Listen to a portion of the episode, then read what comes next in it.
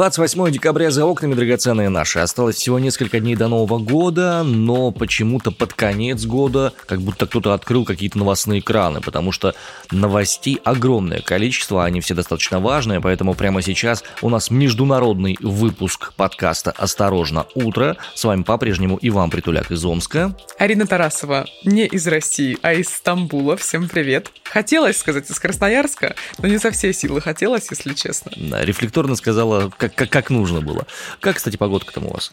Ну, все стабильно, плюс 13 за окном. Ну, хорошо. Время 5.46. И, кстати, у нас для вас подарочек есть, еще один у каждого из нас, но о нем чуть попозже в финале выпуска скажем. А прямо сейчас вот самые важные события, которые произошли за прошедшую ночь. Погиб основатель интернет-издания «Спутник и погром» Егор Просвирнин. Судебная бинго. 11 лет за разжигание розни в Беларуси, продление ареста за госизмену и 20 лет за убийство спецназовца ГРУ. Итак, господа, перед тем, как мы перейдем к основному телу обсуждения, вот-вот совсем свежая-свежая новость. Власти Беларуси вынесли на всеобщее обсуждение проект новой Конституции. Пройдет это самое всеобщее обсуждение и референдум э, в конце февраля 2022 года. Но самое интересное не это. А что? А то, что э, новые поправки позволяют Лукашенко избираться еще дважды, а потом навсегда получить неприкосновенность, как сообщает «Медуза», которая признана в России иностранным агентом агентом. Совершенно верно. Внесены некоторые поправки. Мы с Ариной как-то обсуждали эту историю. Мы э, знали, что будут изменения. Вот сейчас их, собственно, и привезли. И, пожалуй, самые интересные из них звучат следующим образом. Э, действительно, один человек может оставаться президентом не больше двух сроков, но эти поправки вступят в силу только со дня вступления в должность вновь избранного президента. Что-то это мне напоминает, как будто слова обнуления не хватает где-то. Пу-пу-пу-пу-пу-пу. Ну, ладно, Заварю-ка кофейку. Чем-то таким попахивает. Союзное государство, проникновение взаимной правовых систем, ну вот это вот все то, что так хочется двум лидерам наших двух замечательных стран. Классно же, огонь. Ну тут, знаешь, тут достаточно много поправок э, про президента. Есть поправки про Всебелорусское народное собрание. Это, я так понимаю, новый орган власти. Высший представительный орган народовластия, срок полномочий его 5 лет, да, в котором обязательно... Будет руководить кто? Правильно, Александр Лукашенко. Что-то тоже мне напоминает, как будто еще, вот знаешь, как будто, как будто, как же вот на языке, на языке крутится mm. что-то, что-то на с. Совет? Совет Федерации. Что-то такое, да. Знаешь, у меня такое ощущение возникает, когда вот друг просит у тебя списать домашнее задание, ты ему говоришь, а, я тоже не повторяй, да. сказать. А тут как будто так получилось, ну... Может быть, просто дело в том, что очень близкие ментальности да, у наших лидеров, у наших народов. Может быть, союзное государство будет поэтому гораздо проще создавать. Э, проще ли будет в нем жить, это большой вопрос, но создавать явно будет проще, когда такие замечательные вещи происходят. Меня один момент беспокоит. Если создадут реально союзное государство, то как они вдвоем я имею в виду президентов, будут делить, чей совет федерации или всебелорусское собрание, ну, сильнее. Чё, кунг-фу больше? Ну да, да, ты уже переживал об этом в одном из недавних выпусков, кто будет выбирать, кто ляжет на верхнюю полку, а кто на нижнюю. Это вот ты задался уже этим вопросом. Еще несколько любопытных поправок. Вот, например, брак – это союз мужчины и женщины хотят это уже задокументировать в Конституции. Далее патриотизм – долг каждого гражданина. Как проверить, что у человека в наличии, значит, патриотизм? Он кому-то постоянно возвращает что-то, выдает его обратно на словах, на деле и так далее. Ну, в общем, конечно, разные интересности тут присутствуют абсолютно интересности. Согласно поправкам, например, президент больше не сможет издавать декреты, имеющие силу законов, что странно. Это, мне кажется, чисто юридический нюанс, потому что, по большому счету, у него изначально-то не было такого права. Ну так, по идее. Но просто будет делать приказы, которые будут иметь силу закона, или у него будут органы, которые будут писать для него все необходимые приказы, чтобы он их подписывал, и они имели, соответственно, силу закона. Так что техническая мелочь, которая, как мне кажется, реально на э, объем полномочий президента Беларуси никак не повлияет. Слушай, ну я думаю, тем людям, которые будут принимать решения касательно поправок к Конституции Беларуси, очень сильно эти поправки понравятся, угу. и в феврале появится у белорусов новая конституция. Соболезную, мы это уже проходили. Вернемся из Беларуси в нашу страну. А, погиб основатель российского националистического интернет-издания «Спутник и погром» Егор Просвирнин. Он выпал из окна в центре Москвы. О его смерти со ссылкой на его супругу Марину Урусову сообщили СМИ, его адвокат, а также знакомые. А, есть соответствующая информация и в нашем телеграм-издании «Осторожно, новости». А, я с женой его говорил, к сожалению, все так выпал из окна. Об этом сказал политик Роман Юнуман изданию «Подъем». По данным «Осторожно, новости», Егор выпал из окна дома на Тверском бульваре. В окружении публициста э, нам сказали, что это может быть связано с его тяжелым психологическим состоянием в последнее время. Перед падением он якобы выбросил из окна нож и газовый баллончик. Как рассказывали BBC, соседи Просвернина весь день из его квартиры доносились крики и ругань, а последнее сообщение Егора в Твиттере о ссоре с женой, с которой он жил вместе в этой самой квартире на Тверской. По предварительным данным э, следствия, Просвернин э, накануне сильно ругался с супругой. Перед самоубийством он мог находиться в состоянии алкогольного опьянения. Жена Егора заявила о том, что перед его гибелью пара употребила наркотики, собственно. Девушка рассказала силовикам, что после этого он стал разбрасывать по квартире вещи и проявлял агрессию, выгнал ее и мать из квартиры на Тверском бульваре. Через час тело публициста обнаружили на проезжей части. Первичный осмотр тела подтвердил версию супруги. По расширенным зрачкам а, была информация, что э, признаки употребления веществ какие-то были. Почему мы об этом говорим, Вань? Почему это важно? Почему это важно? Потому что Егор Просвирнин и его интернет-издание «Спутник и погром», запрещенное в нашей стране, в смысле заблокированный к ней доступ, это очень и очень необычное явление. Явление, которое вызывает противоречивые реакции, однако заслуживает внимания, поскольку соединяет в себе некоторые тренды современности. И у нас есть комментарий от э, одного из создателей э, «Осторожно, подкасты» Сергея Простакова, который вот что считает, почему нам важно сосредоточить свое внимание на личности этого человека и что необычного с ней связано. Егор Просвирнин мертв. Собственно, это единственная формулировка, в которой нету спорных моментов. Все, что можно сказать о Егоре Просвирнине, так или иначе всегда упирается в гигантскую, огромную стену противоречий. Его основной проект назывался «Спутник и погром», националистический медиапроект, который появился в 2012 году. Его название «Спутник и погром» сам Просвирнин расшифровывал как демонстрацию аполлонической и дионистической части русской культуры, которая вошла в мировую сокровищницу. Всегда было странным, что во времена господства 282 статьи спутник и погром спокойно продолжают существовать в медийном поле. Это очень странно. Это влекло за собой конспирологические теории, но надо сказать и что смерть Просвирнина станет надолго большой конспирологической теорией. Пересказывать я их не буду, но вопросы к этой смерти, которая вроде как официально считается самоубийством, остаются. И предсмертную записку уже называют фейком, и смерть довольно странная и какая-то показательная выпал из окна на Тверской. И не знаю, насколько это фейковый, не фейковый, но какие-то фотографии, что его возят на скорой под номером 148В понимаете, как это выглядит на фотографии. В общем, его смерть оказалась загадочной. Вот. Поэтому посмотрим, во что это выльется, но прямо скажу, есть ощущение, что если не просвернен, то его медиапроект и то мироощущение, которое порождал «Спутник» и «Погром», он погиб вместе с 2010-ми, как с десятилетием, которое его создало и которое он во многом создал. Смерть трагическая, как она обычно и бывает, но показательная. Вот, и в этом смысле, как бы оно ни было, это тоже такой медиапродукт, последний медиапродукт Егора Просвернина. Череда судебных решений тоже случилась накануне, и очень, на самом деле, всегда не нравится нам говорить о таких вещах, но вот вчера мы с Ваней говорили, что будет решаться дело Ивана Сафронова, очередной суд, и Мосгорсуд оставил журналиста Сафронова в СИЗО еще на три месяца. К концу этого срока он проведет под арестом 639 дней, пишет «Медуза», признанная в России иностранным агентом. На оглашение решения суда не пустили никого из его близких, в том числе сестру и невесту. Об этом сообщает телеграм-канал «Свободу Сафронову».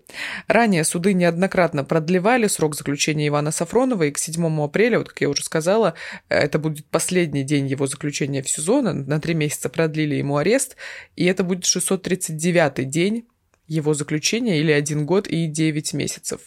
Я напомню, что Сафронова арестовали в июле 2020 года по обвинению в госизмене. Он в прошлом советник главы Роскосмоса и бывший журналист «Коммерсанта». По версии ФСБ, в 2017 году он, работая в «Коммерсанте», передал секретную информацию спецслужбам Чехии, а в 2015 сообщил одному из политологов, имеющему гражданство России и ФРГ, информацию о российских войсках в Сирии и якобы получил за это 250 50 долларов. Да, это такая была достаточно известная история, и буквально пару дней назад мы про нее говорили.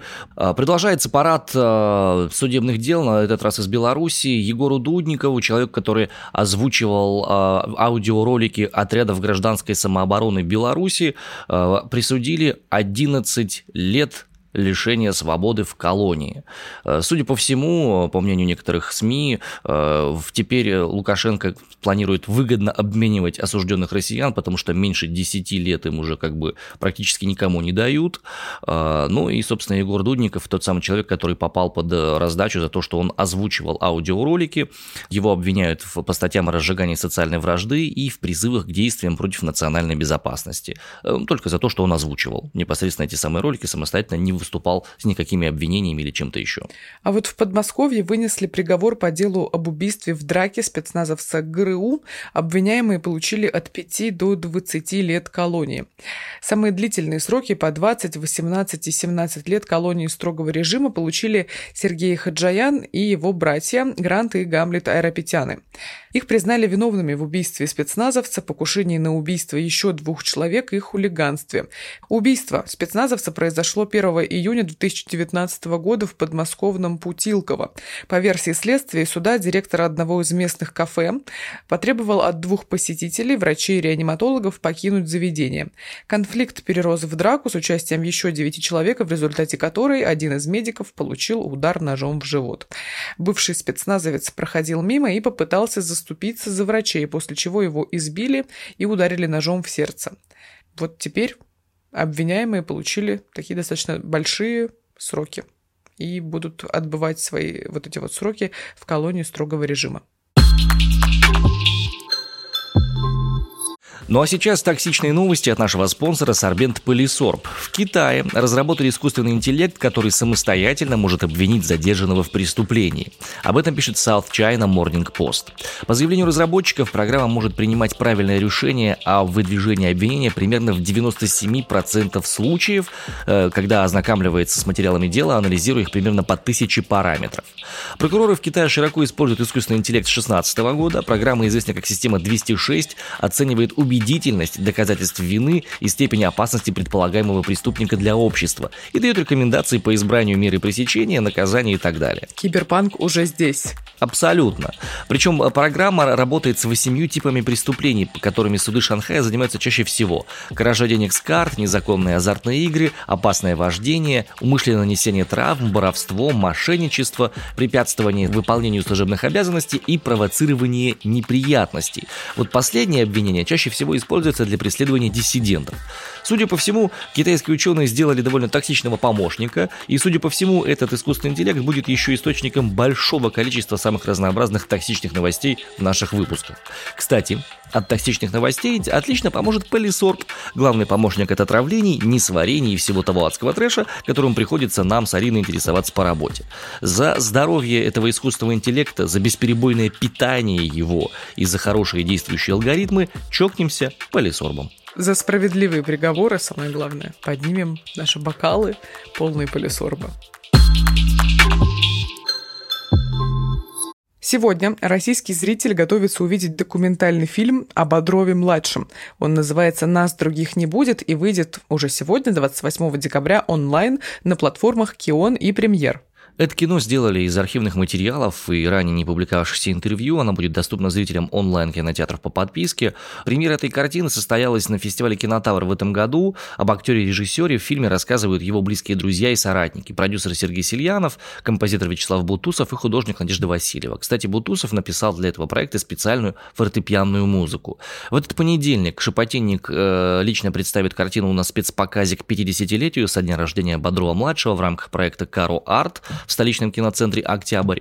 А, ну и я лично очень надеюсь этот фильм посмотреть, потому что а, фигура Сергея Бодрова и его, скажем, а, политические какие-то моменты высказывания, его особенности актерской работы и его эстетические воззрения мне очень близки были, и я очень точно помню почти все фильмы, в которых он снимался, я почти все их видел.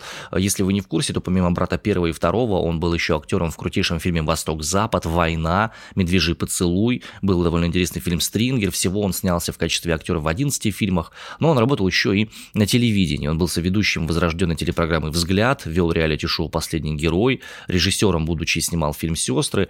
А, его экспедиция, съемочная группа погибла в сентябре 2002 года в Кармадонском ущелье Северной Осетии. Они там снимали фильм «Связной», и на них обрушился ледник Колка.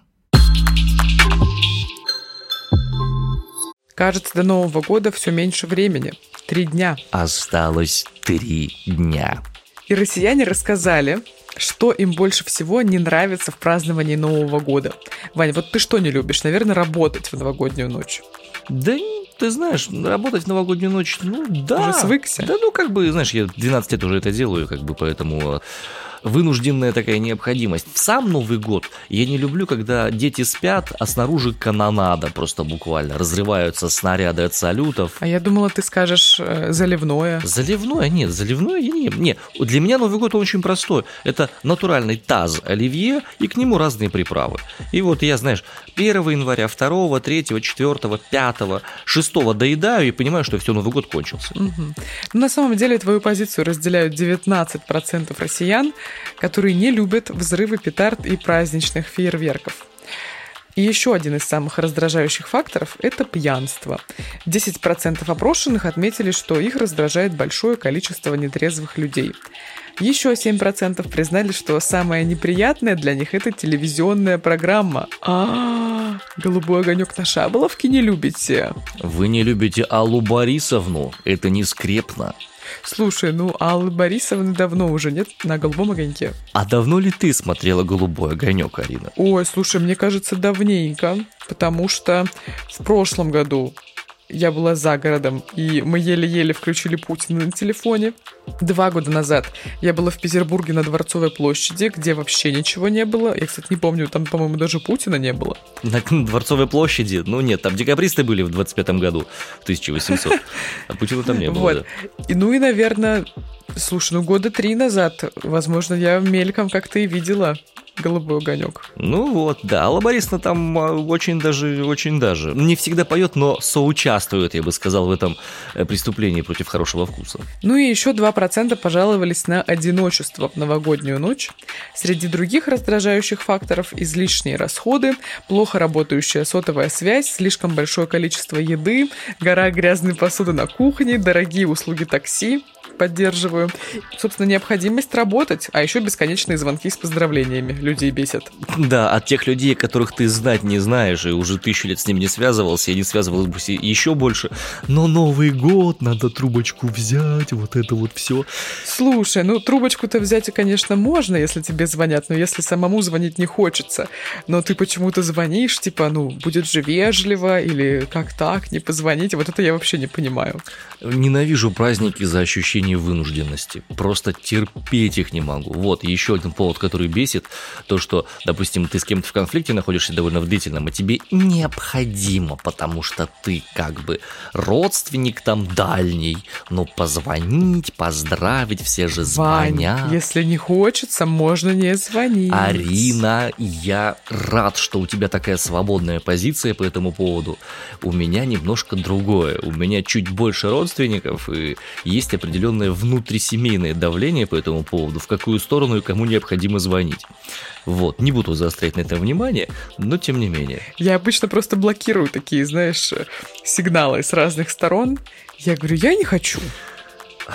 И все. Ну, тут, знаешь, короче, я не хочу эту фразу произносить. Вот серьезно не хочу. Но ты понимаешь, что я имею в виду. Если не понимаешь, все-таки произнесу ее. Вот женишься, тогда поймешь. Он, наконец-то, он это сказал. Наконец-то. Ребят, расскажите, что вы не любите в Новый год. За что вы, вернее, не любите этот праздник. Может быть, э, кто-то из вас как-то вынужденно проводит все 31 декабря на кухне и из-за этого, собственно, вы его и ненавидите, этот Новый год, а хочется потому что просто лечь в ванну с огромным количеством пены и с бокалом шампанского. Да. Или, может быть, вы... Да, это... я хочу это сделать, да. Сделай, прошу тебя. Да еще и селфи прислать? Ну нет. Нет, Вань, можно, пожалуйста, без селфи? Ну, выложим в Инстаграм-аккаунт «Осторожно, подкасты». Будет называться тюлень под пеной, все прекрасно. Да, если вы хотите нам что-то рассказать про то, за что вы не любите Новый год, можете это сделать, например, написав нам в директ э, в Инстаграме «Осторожно, подкасты». У нас там есть еще почта и все прочее. Так что будет здорово нам прочитать ваши ответы и сверить их с данными опроса, который провел портал SuperJob. Ну что, Движемся к финалу. Ну что, наконец-то попутешествуем? Да, наше метеорологическое географическое развлечение. Он снова внес Стамбул в погодную сводку, вы посмотрите. Ты знаешь, я сторонник того, что если сибиряк оказался в каком-то городе, то это тоже немножко Сибирь. Поэтому будем считать, что Стамбул А-а-а. это сибирский город. Все нормально. А, в быстром истоке Алтайского края сегодня минус 8 и пасмурно. Ну а в Стамбуле плюс 14, и Иван написал дождь, но мне погода обещала солнце, и я надеюсь, что мой прогноз будет верным, а твой нет. Ну а в Малом Медле Удмуртской республики сегодня минус 14 и снегопады. Вообще глобально как бы так теплее становится по стране. К Новому году обещают, что тепло будет даже в Сибири до минус 6 в ночь с 31 на 1 января. Здесь нам пообещали синоптики. Ну хорошо вам, грейтесь. На этом у нас все утро вторника. Встречаем с вами я, Арина Тарасова, Иван Притуляк по традиции. Каждый будний день мы здесь с вами, чтобы рассказать, а что же такого произошло накануне вечером и этой ночью. У нас для вас есть два подарка. Буквально вот закончив прослушивание нашего подкаста, вы можете смело идти на любую практически аудиоплатформу, где вы нас до этого слышали, будь то Spotify, будь то Яндекс Музыка, и найти там плейлисты мой и Аринин непосредственно. Мы составили специально для вас плейлисты, посвященные э, тому, чему мы слушали в 2021 году. Э, можете ознакомиться, зайти, послушать, посмотреть, прикинуть, э, проголосовать, чей вам плейлист понравился больше, или чей плейлист подходит больше для вашего настроения. И это будет очень-очень интересно посмотреть, потому что подборочки у нас реально кардинально противоположная. Ну, у меня там, допустим, есть как раз вышеупомянутый Бутусов и немного ребят из Омска, в частности, Анта из 2517. У Арины, как вы думаете, что? Конечно же, Монескин. Да ладно тебе, не только они. Что ж ты так ограничиваешь меня в выборе. У меня есть на самом деле очень много музыки, с которой я провела этот год.